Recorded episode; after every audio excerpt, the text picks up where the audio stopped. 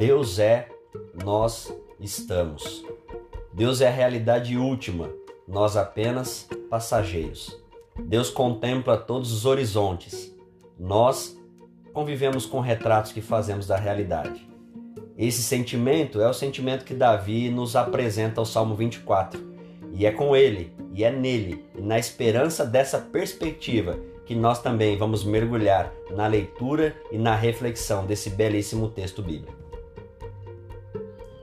Olá, quartenados! Nos encontramos mais uma vez e dessa vez vamos para um salminho esquecido, um primo pobre do Salmo 23. Está aqui do ladinho, mas quase nunca lido e reconhecido. Mas tem verdades profundas para os nossos corações desavisados.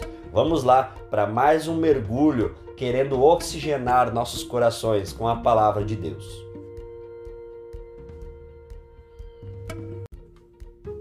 O Eterno reclama seus direitos sobre a terra e tudo que há nela, sobre o mundo e todos que vivem nele. Ele a construiu sobre as fundações do oceano, projetou-a sobre vigas mestras dos rios. O Davi tem uma percepção muito apurada para sua época ele reconhece e percebe que Deus criou o universo. Ele reconhece e percebe que Deus é e está em todo o tempo à sua volta, em tudo que foi criado, e deve e merece ser reconhecido. O Deus que reclama seus direitos é o Deus que quer ser percebido e, por isso, ter o direito e a possibilidade de se relacionar diretamente conosco. O Deus que reclama seus direitos é o Deus que, em sendo reconhecido, quer que o respeitemos, quer que tenhamos a vontade de se relacionar com Ele, se aproximar dele, o perceber em nossas realidades. Davi sacou que Deus está presente todo o momento. Davi percebeu que Deus é e está presente na natureza criada e pode e deve ser reconhecido assim. O que alimentaria nossos corações para se relacionar de forma mais objetiva e direta com Deus. O Deus reclama seus direitos sobre o mundo e todos que vivem nele, e ele construiu as fundações do oceano e as vigas mestras dos rios. Deus é presente em tudo que fez e requer de nós esse reconhecimento. Quem pode subir ao monte do Eterno? Quem pode escalar o santíssimo paredão da face norte? apenas os que têm mãos limpas e coração puro, homens que não trapaceiam, mulheres que não seduzem. Quem pode subir ao monte do Eterno? Na percepção de Davi, se Deus estivesse em algum lugar, ele ia estar no maior monte, no lugar mais alto, com a melhor perspectiva do mundo, com o melhor olhar sobre o mundo. O monte sempre reconheceu uma grande barreira intransponível, né? Os montes sempre foram algo que desafia os seres humanos para subir, nos dá aquela vontade de tentar olhar a vida lá de cima. O que será que vê quem está lá em cima, no topo do morro? Pois é, Davi acredita que Deus estaria ali. E ele pergunta: quem pode subir lá? Quem tem habilidade para subir o monte do eterno? quem tem condição de olhar o eterno frente a frente e, claro, ganhar de brinde o olhar do mundo da, da lente, da perspectiva do eterno. Bom, esse é aquele que tem mãos limpas e coração puro. Você já pensou em olhar Deus olho no olho? Já pensou em ter coragem de chegar para Deus com a condição de paridade, de igual, sem o medo ou sem a vontade de querer justificar sua presença, pagar por sua presença, uh, sacrificar por sua presença, é disso que Davi está falando. Ora, quem poderia chegar diante de Deus uh, sem nada a dever, sem a vontade e aquele medo absurdo de ter que pagar todas as suas dívidas? É, algumas pessoas podem, aqueles que têm mãos limpas e coração puro. Agora, perceba que coisa maravilhosa. Não é só sobre estar diante de Deus, é sobre estar diante de Deus sem dever. Não é só subir o monte do eterno, é subir o monte do eterno sem medo de chegar lá e ser aniquilado. Não é só subir o monte do eterno, mas é subir o monte do eterno, chegar lá e tomar café com ele e ver a vida como ele vê. Davi descobriu a grande sacada da vida. Ora, aquele que conseguir subir o monte do eterno, chegar perto de Deus, tomar café com Deus sem ser aniquilado, sem se sentir culpado, pesado, ah, justificando ou querendo justificar todo momento ali da sua presença, querendo sacrificar, querendo fazer, fazer, fazer. Quem conseguir se relacionar com Deus sem o sentimento da dívida, esse ganhou muito. Para não dizer que ganhou tudo, ganhou a vida, o céu e tudo que pode ser sonhado da vida. Mais do que isso, esse que conseguiu subir o monte do eterno conseguiu também ver a vida como Deus vê. E talvez não haja nada mais prazeroso, ah, mais vantajoso do que ver a vida do olhar ou das lentes divinas. Não são manipuladas por nossas percepções, não estará mais presas às realidades diretas que enfrentamos, não. Está, está vendo a vida do alto, está vendo a vida como Deus vê. Quem pode ter essa experiência? Será que eu e você podemos? Será que nossos corações desavisados podem ter essa, essa experiência maravilhosa e plena de olhar Deus olho no olho? Será que temos o direito de sentar na mesa com Deus? Será que um dia poderemos sentar na mesa com nosso Pai, nos sentindo como filhos? O Davi diz que sim, e quem faz isso consegue ver tudo que Deus vê. Quem chega nesse patamar da vida vai conseguir perceber a vida que Deus percebe, sentir a vida que Deus sente. Bom, quem pode? Está aqui no versículo 3 e 4. Aqueles que têm mãos limpas e coração puro. Homens que não trapaceiam, mulheres que não seduzem. A perspectiva de Davi, o olhar de Davi para a vida, simplifica muita coisa.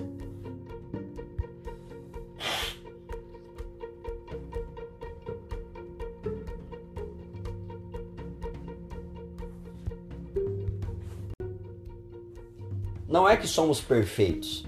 Não é que não chegaremos diante de Deus sem dever nada. Somos santos e tranquilos. Não é isso. É a pessoa que está com mãos limpas, ou seja, aquela que talvez tenha até sujado há pouco, ou que ontem sujou, ou que estava mexendo na lama agora, mas que vai se apresentar para Deus e lava suas mãos. E o coração é puro, ou seja, não maquinou aquela lama, não estava envolvido na lama porque o seu coração faz parte da lama.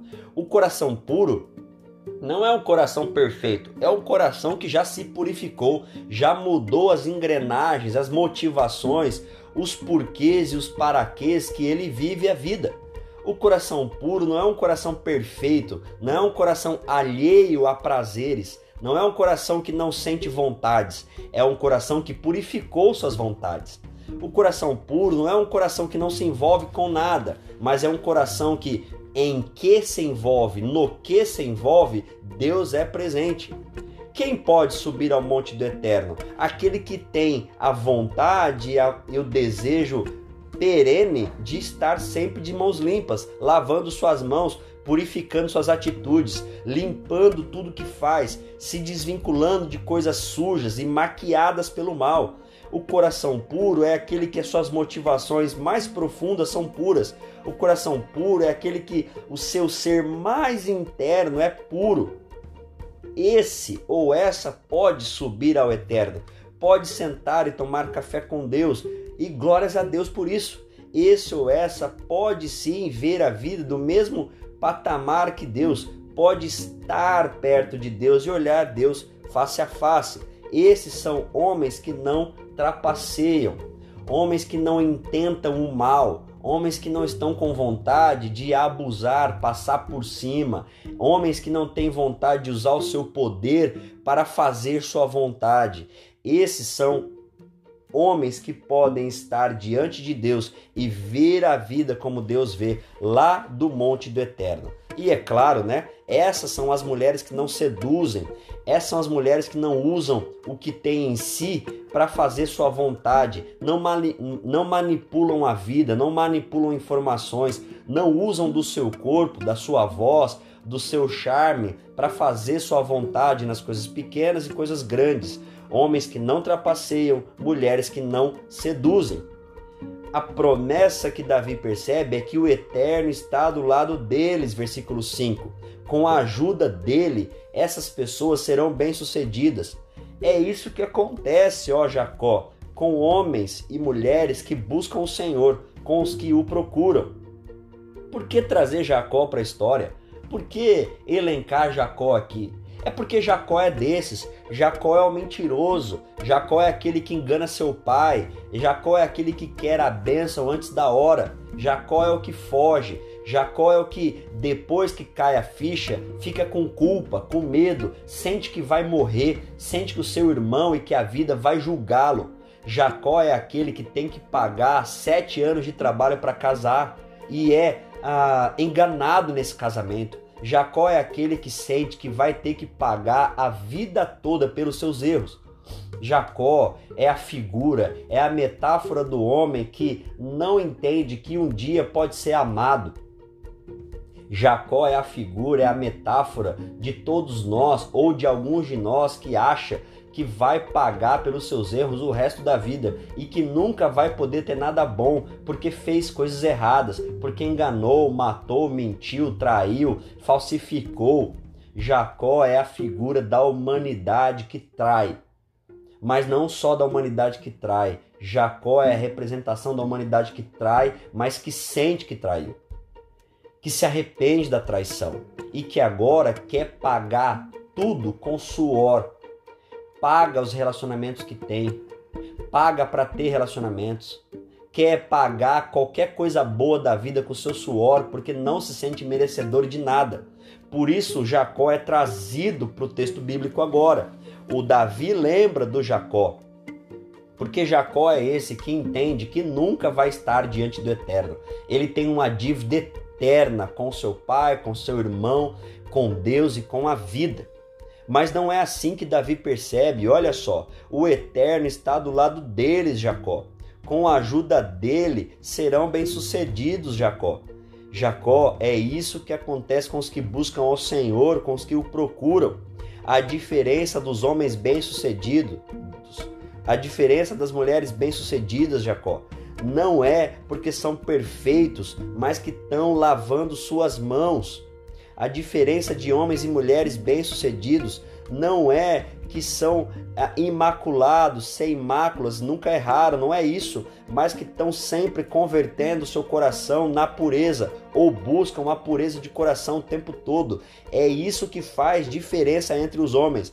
Deus não está procurando perfeição, Deus está procurando sinceridade.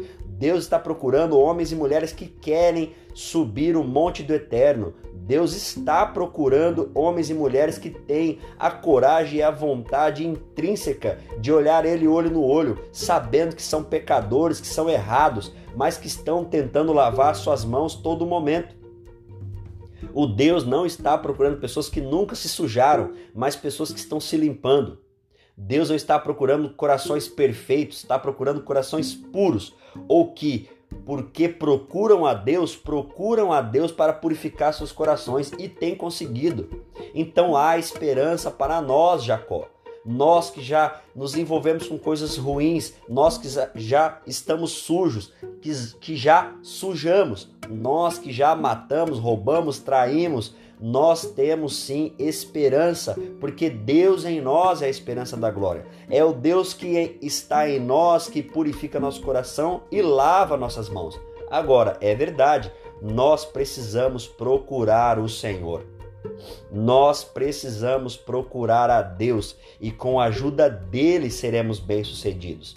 E aí vem algumas falas ah, provocativas de Davi. Acorde, cidade preguiçosa. Acorde, povo dorminhoco. Acorde, cidade preguiçosa. Acorde, povo dorminhoco. E ele fica repetindo isso, repetindo isso, que é para nós acordarmos e percebermos Deus em nossas histórias. É para nós acordarmos desses sensos meritórios que criamos para nós mesmos, dessas lógicas punitivas, desagregadoras, dessas manipulações maldosas que fazemos para nós essa linha de raciocínio que só quer nos punir para poder merecer alguma coisa, desse, desse jeito de sentir a vida, de que eu não vou merecer e nada que acontece comigo eu mereço, eu não posso merecer coisa boa. Acorde, cidade preguiçosa, acorde, povo de dorminhoco, avise para o seu coração desavisado que o Rei da Glória está prestes a entrar, versículo 7. Ele é o eterno, ele está pronto para entrar. Acorde, o Rei da Glória está prestes a entrar. Entrar aonde? Entrar na nossa vida. Entrar nas nossas percepções. Entrar no nosso horizonte. Mas para tudo isso, o Rei da Glória precisa entrar em nosso coração. Então acorda seu coração desavisado dessa linha de raciocínio que te boicota, dessa fé que te boicota desse sentimento que te boicota. Acorda seu coração desavisado desse jeito de pensar que traz mal e faz mal para você. Esse jeito de pensar que você acha que você vai merecer um dia alguma coisa. Não, não é de mérito que estamos falando, é de graça que estamos falando. Não é do que você merece, é do que você pode sentir não é do Deus que olha para o que você faz, é do Deus que olha para o que ele criou e ele criou você. Então acorda, cidade dorminhoca, acorda, coração dorminhoco, acorda. O Rei da Glória está prestes a entrar nas nossas vidas. Que o seu coração desavisado, que a sua mente desavisada possa acordar para o Deus que está presente e que te chama para essa realidade que te chama para essa presença. Acorda. Quem é o Rei de toda glória? Quem é o Rei de toda glória? É o Senhor dos exércitos. Ele é o Rei de toda a glória. E ele está prestes a entrar na sua realidade, desde que você o perceba. E a culpa é nossa, porque lembra, Deus é e nós que estamos. Se nós não o percebemos, a culpa é nossa. Ele é toda a realidade. Nós somos apenas passageiros dela.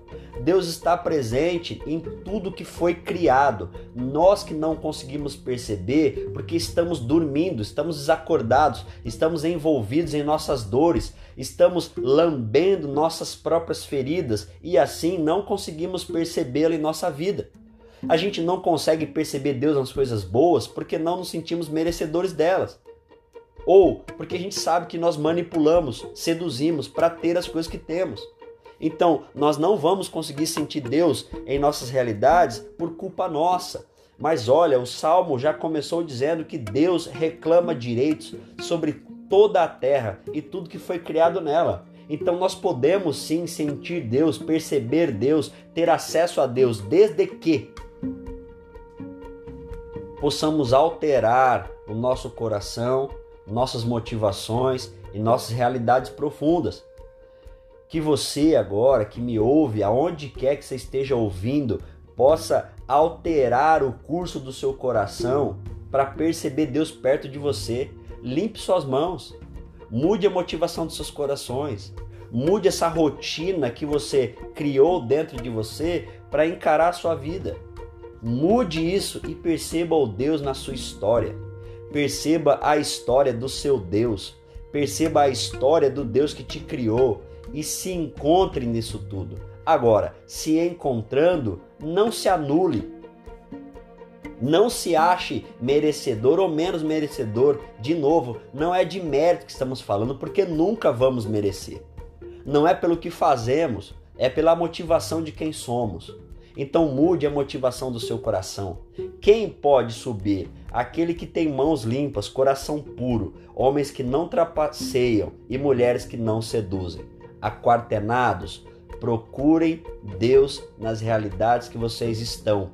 Não existe realidade que não foi criada por Deus, seja ela de dor, de agonia, de raiva, ou seja, seja ela de plena felicidade, prosperidade, riqueza e tudo mais. Deus é, nós estamos. Procure Deus e suas realidades, tenha encontro com Ele. E por causa disso você possa acordar e sim tomar um belo de um café com Deus. E sim ver a vida como Deus vê. E sim Jacó não se culpar mais pelo resto da vida. Ou não pagar com a vida querendo justificar os seus erros. Jacó, você é convidado para a mesa com a honraria de um filho, porque o seu pai o espera. Que Deus abençoe e nos encontramos nos próximos episódios de Aquartenados. Até lá!